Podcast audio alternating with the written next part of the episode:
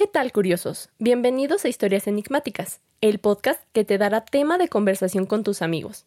Escucharás datos con los que sorprenderás a tus profes y hasta la persona que te gusta. No solo vas a parecer más culto, sino vas a ser más culto. Aquí encontrarás momentos de entretenimiento, aprendizaje y diversión. Quédate hasta el final porque ya empezamos. El episodio de hoy se titula Tulum, el paraíso de los amaneceres. En la actualidad, Tulum es uno de los lugares más populares y visitados dentro del estado de Quintana Roo, no solo por sus magníficos amaneceres en la playa o sus emocionantes festivales nocturnos, sino también por los siglos de historia que resguarda dentro de su ciudad amurallada. ¿A poco no se escucha interesante? Si te causa la misma emoción que a mí aprender sobre Tulum, te aconsejo que prepares tu traje de baño favorito, bloqueador y gafas de sol porque nos transportaremos hasta este paraíso caribeño, para escuchar primero la historia de Tulum desde la época prehispánica hasta la actualidad y después concluir con sus imperdibles lugares turísticos que podrás disfrutar el día que lo visites. Empezamos. Nuestra historia comienza en el año 500 a.C., cuando los primeros pobladores de la cultura maya, durante el periodo preclásico, construyeron algunas pequeñas edificaciones en Tulum, como la llamada Estela 1, que consiste en una columna de piedra de 1.8 metros de altura, con una representación del dios Kawil, relacionado con los rayos, las serpientes, la fertilidad y el maíz. Solo como dato curioso, en la actualidad se han realizado hallazgos muy importantes en cuevas, cenotes y en el fondo del mar donde han encontrado los restos de antiguos mayas que habitaban en las primeras edificaciones, además de los huesos de animales extintos, como el león americano, el tigre dientes de sable, el oso cara corta. Cuando yo escuché oso cara corta, también me dio curiosidad, y es muy similar a un oso normal de la montaña, pero hay algo que lo hace peculiar. Solo una de sus piernas es de tu tamaño, y parándose en dos patas podría medir entre 3 y 4 metros de altura, incluso más. Entonces, igual que tú, creo que me siento aliviado de que se haya extinto, semejante gigante al que cada garra de su tierna patita medía lo mismo que tu cabeza. Continuando, las primeras edificaciones de Tulum no muestran mucho avance.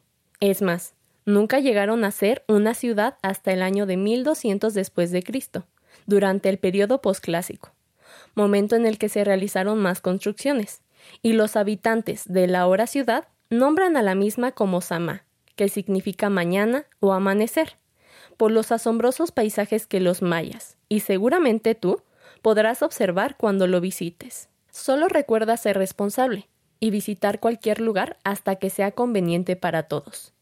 Mientras, puedes disfrutar de este podcast desde la comodidad de tu rincón favorito. Entonces, recapitulando, Tulum realmente se llama Sama durante la época prehispánica y se convierte en una ciudad desde el año 1200 después de Cristo, por ser el lugar fundamental e importante para el desarrollo del comercio, específicamente el intercambio de productos desde el centro de México, viajando por mar hacia las ciudades de Chichen Itza, Uxmal, Mayapán y Coba, pertenecientes a la cultura maya, hasta llegar a Honduras. Así como lo escuchaste, para que los mayas desarrollaran sus rutas comerciales desde el centro de México, pasando por la península de Yucatán, hasta llegar a Honduras, tuvieron que aprender a navegar. Y no solo eso, sino se convirtieron en los mejores navegantes con conocimientos climatológicos, que les permitió tener un desarrollo en cada una de sus ciudades. Para que puedas tener una mejor noción, en la actualidad Tulum Sama sería como para nosotros Veracruz o Manzanillo, es decir, un puerto de carga y descarga de mercancías. La curiosa diferencia es que si en la aduana actual no pagas tus impuestos, enfrentas un proceso. Si a los mayas no les pagabas impuestos, probablemente te sacarían el corazón, igual que lo hizo tu novia tóxica. El crecimiento del comercio en la ciudad de Samá, ahora Tulum, impulsó a sus habitantes a construir edificaciones prehispánicas con un estilo artístico llamado Costa Oriental, nombrado así por dos razones. La primera, aunque suene obvia, es por su ubicación geográfica, que comparten las ciudades dentro de esta región oriental del estado de Quintana Roo. Y la segunda, más importante, es porque esas ciudades muestran estilos artísticos similares, como el uso de templos pequeños, palacios con columnas y techos planos que le proporcionan identidad. Mientras la vida de los mayas en la ciudad de Samá transcurría con normalidad, entre rituales religiosos, navegaciones en el mar o la construcción de templos, en el año de 1517 sucede un acontecimiento que cambia todo, pues el español Juan de Grijalva llega a las costas de Yucatán, con el propósito de descubrir y conquistar la región. Los deseos de riqueza y conquista de los españoles, además de la propagación de enfermedades traídas de Europa, provocan el lento abandono de la ciudad. Así, la ciudad de Samá se mantiene abandonada durante la época colonial, excepto por las visitas secretas de los pobladores mayas, para dejar ofrendas en los templos del lugar. Pues acá entre nos, los mayas tenían estrictamente prohibido por los españoles practicar sus creencias prehispánicas. Entonces, sin hacer caso, los mayas decidieron continuar con sus ceremonias y ofrendas. Pero seguramente en tu cabeza se mantiene la pregunta, ¿de dónde proviene el nombre de Tulum? Tranquilo, curioso, estamos a punto de descubrirlo. Después del abandono de la ciudad, en el año 1800, un grupo de exploradores se adentran en las costas de Quintana Roo, encontrando la ciudad de Samá, que al desconocer su nombre, deciden llamarla Tulum. En maya significa muralla, y aquí te volverás a preguntar, ¿por qué muralla? Precisamente porque esta ciudad está rodeada por murallas, que representan los elementos del lugar, tierra, agua, aire y fuego. Igual que el corazón de tu crush, Tulum estaba en su momento rodeado por paredes que no podías pasar. Así que es una historia enigmática. Ahora ya lo sabes. China no fue el único lugar con murallas. Continuando, en el año 1800, dentro de los alrededores de Tulum, los mayas protagonizan la Guerra de Castas, una guerrida rebelión con el propósito de expulsar a españoles, criollos y mestizos de la península de Yucatán para defender el territorio y mantener intactas sus tradiciones. Pero al igual que en todas las culturas de Mesoamérica, las rebeliones y guerras de los mayas no dieron los frutos esperados, ya que poco a poco los españoles, durante la época de la colonia, conquistaron la región, aunque sin tanto impacto como en el centro de México. Es curioso, porque a la mayoría le gusta mucho la región caribeña de México, que se encuentra precisamente en las costas de Quintana Roo, donde podemos encontrar también a Tulum. Pero a los españoles este paisaje no les gustó tanto, y prefirieron asentarse en el estado de Yucatán, específicamente en Mérida, donde instalaron un centro de mando para gobernar la región sureste de México. Ahora ya lo sabes, porque en el Caribe mexicano no hay edificios coloniales y muchas pirámides siguen intactas. Si tienes la oportunidad de visitar Tulum y sus alrededores, Solo recuerda hacerlo cuando sea conveniente para todos. Te sugiero que pongas mucha atención al observar los edificios históricos, pues encontrarás muy pocos de la época colonial, por la guerra de castas, y al contrario, identificarás más de la época prehispánica y de la actualidad. Finalmente, para terminar con la historia de Tulum, alrededor de los años 1900 en el estado de Quintana Roo, comienza la explotación chiclera, una actividad que se volvió muy popular e importante para el desarrollo económico.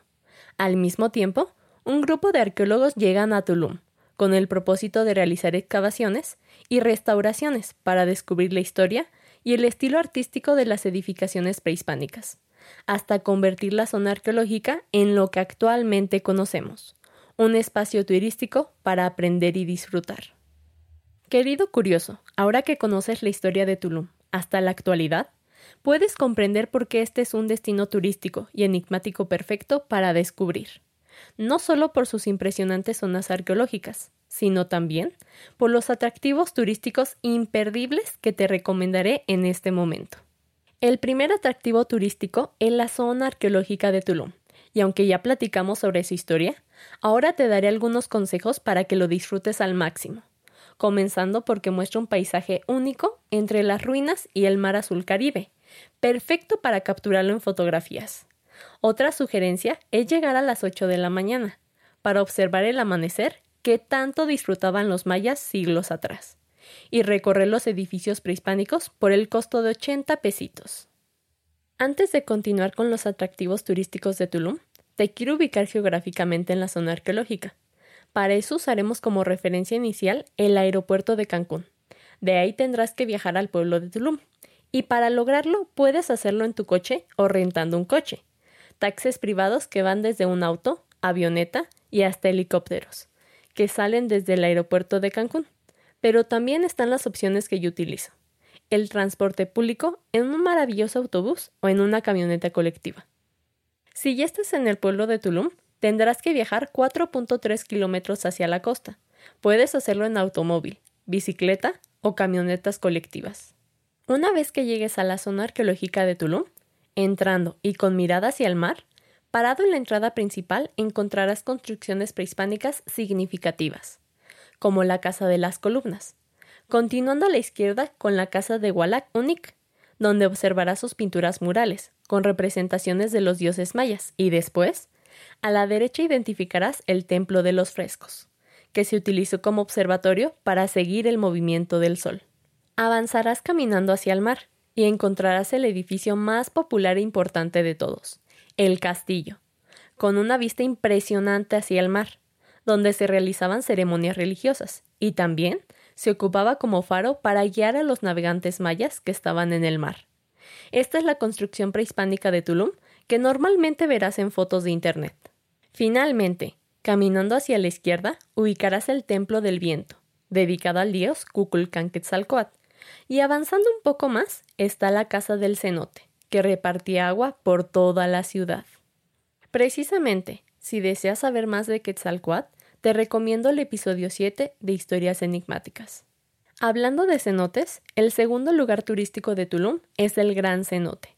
Estos son muy famosos en toda la península, y si aún no los conoces, son como estanques naturales de agua dulce, conectados con un río subterráneo. Y los mayas le daban un significado especial, pues creían que era el lugar sagrado por ser la entrada al mundo de los muertos, o al inframundo, lugar del dios Akpuch. Entonces, cuando visites el gran cenote, no olvides mostrar tu respeto ante el dios del inframundo y disfrutar de sus aguas color turquesa, por el costo de 180 pesos. Ojo, aquí además de nadar puedes tomar increíbles fotografías. Por otro lado, Tulum se encuentra dividido en dos áreas, la playera y el pueblo. Aquí aprovecharé para darte algunas sugerencias de las actividades que puedes hacer cuando las visites y disfrutes de momentos increíbles en cada lugar. En el área playera, el lugar más popular y frecuentado es la zona Playa Paraíso, ubicado junto a la zona arqueológica de Tulum, y como su nombre lo indica, es un paraíso caribeño, ideal para nadar en el mar, descansar en la fina arena o hacer un recorrido en lancha por el costo de 200 pesos para snorkelear. Y finalmente, disfrutar de la gastronomía en los restaurantes del lugar. Y por si no fuera poco, otra actividad perfecta para conocer la zona playera en un solo día es recorrerla en bicicleta. ¿Tú qué dices? ¿Aceptas el reto? Imagina que podrás hacer paradas en las playas, restaurantes o hermosos hoteles para tomar fotografías como en la escultura Ven a la luz del Hotel Boutique Agua. Finalmente, en las noches Tulum se transforma, pues los bares y las fiestas nocturnas cobran vida para recibir a todas las personas que se quieran divertir hasta el amanecer. Y si buscas algo más alocado, están los festivales de música electrónica. Como consejo, si eres mayor de edad, en la temporada de octubre a diciembre, prueba la cerveza de Nochebuena. No te arrepentirás, pues además de su increíble sabor, también tiene una historia enigmática que te contaré en el siguiente episodio. Por otro lado, en la zona del pueblo las actividades son un poco más tranquilas, a comparación de la playa, pues consisten en visitar los restaurantes con una excelente gastronomía caribeña, bares nocturnos, tiendas locales o el pueblo mágico para tomar fotografías. Recuerda que la vida es una aventura que tenemos el privilegio de disfrutar. Establece metas y esfuérzate cada día para cumplirlas. Hoy hice un esfuerzo para llevarte a través de este podcast a un lugar enigmático para que te puedas olvidar de cualquier dificultad que estés pasando en este momento. Y que a veces no hay nadie que nos entienda, ni que esté para darnos un abrazo. Quiero que sepas que tú puedes lograr todo lo que te propongas, y yo desde aquí te mando un abrazo virtual con mucho cariño.